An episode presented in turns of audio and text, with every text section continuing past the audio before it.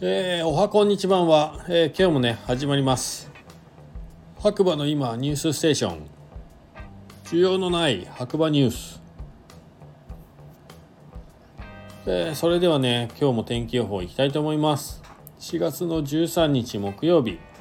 朝6時10分現在の天気ということで白馬村晴れ0度。なかなか寒い朝ですね。朝そうですね。寒くて起きたかもしれない。まあ日中はね結構半袖でいられるぐらい日向はねあったかかったですね。ちょっと日陰に入るとやっぱり若干、まあ、まあ寒いというか涼しい感じでまだ半袖は早いかななんて。まああのね僕はちょっと焙煎機の近くにいたんででも結局カーディガン着てね、まあ、過ごしたって感じですかね。はい。で夜はね実は、えー、モンクリ佐藤君と八木ちゃんとサウナ入りまして、まあ、その様子はねつくなしラジオ898大人のサウナ道の方でですね第23回目大人のサウナ道の方で、えー、ライブ配信とシークレット配信プラスして、えー、収録していますのでまあ興味持った方は是非聞いてみてください。えー、それではね今日も白馬の今朝刊新聞ということで1個目。白馬村は8位。日本で最も居心地の良い場所。すごいですね8位って。うんうん。ヤフーニュースからですね。日本で最も居心地の良い場所ランキング。1位は名刀を抱える九州のあの町。えー、フォーブスジャパンの記事ですかね。コロナ禍が落ち着きインバウンド需要が復活。2022年10月からスタートした観光需要喚起策である全国旅行支援の延長も影響して国内の観光地には活気が戻ってきている。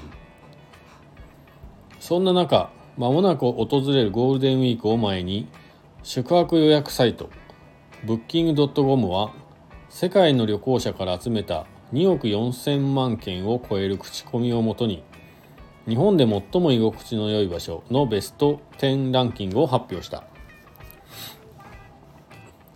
同社では年間を通じて優れたサービスとホスピタリをてホスピタリティを提供することに尽力したパートナー。宿泊施設レンタカー貸し出し所空港発着タクシードライバーの功績を称えるためトラベラーレビューアワードを授与している。2023年日本では1万3485の宿泊施設が受賞。今回のランキングは同アワードを受賞した施設の場合が割合が最も多かった10地域で構成されている。1位南何て読むんだろうこれ。小国町。熊本県。熊本県は阿蘇外輪山の麓に位置する自然豊かな旅先。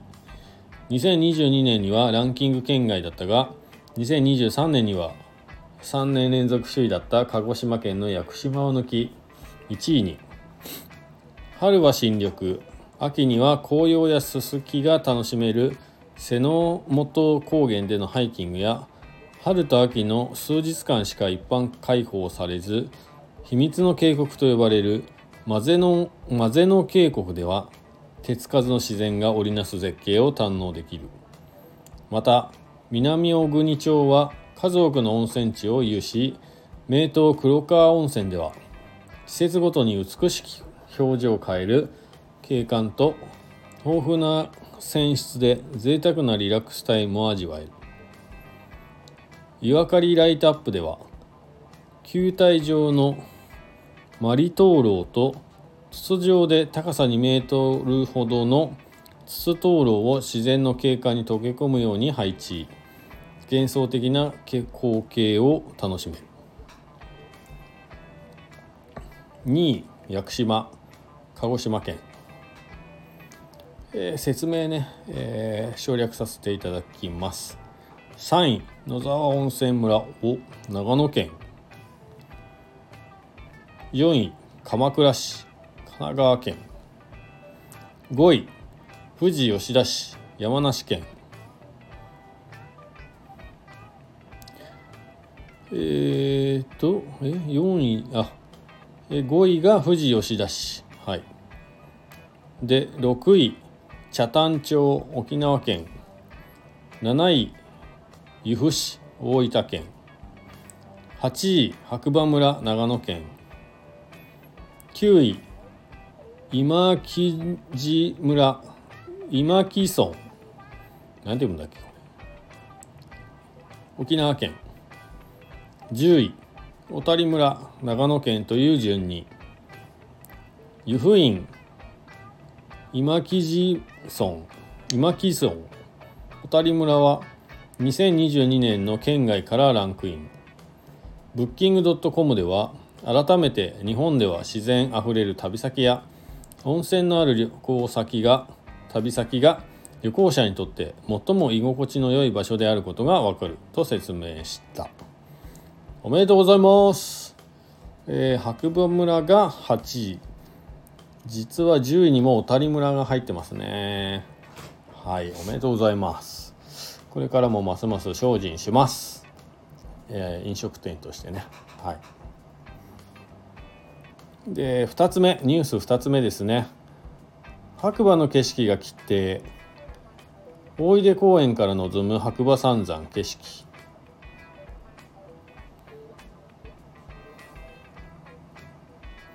白馬村フォトニュース令和5年2023年4月。白馬の景色が切手になりました。令和5年3月22日水曜日に日本郵便株式会社が発行した特殊切手マイ旅切手シリーズ第8週のデザインの一つに大出公園から望む白馬三山の景色が選ばれました。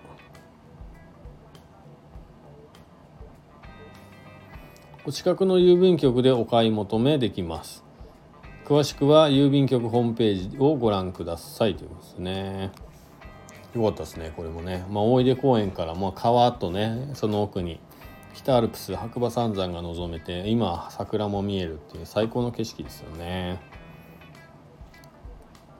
で3つ目、えー白馬エリアのサウナに特化したサブルームを開設へ。右腕をタップトーク。整おう。白馬でサウナ日。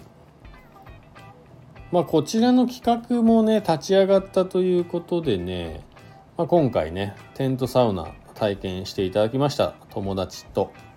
のヤギちゃんと、えー、モンクリの佐藤君ですね。はい。まあでもねかなり気に入っていただいたみたいでまあ詳しくは本当ラジオの方ね姉妹番組えー、ずくなしラジオ大人のサウナ道の方。で第23回ですね。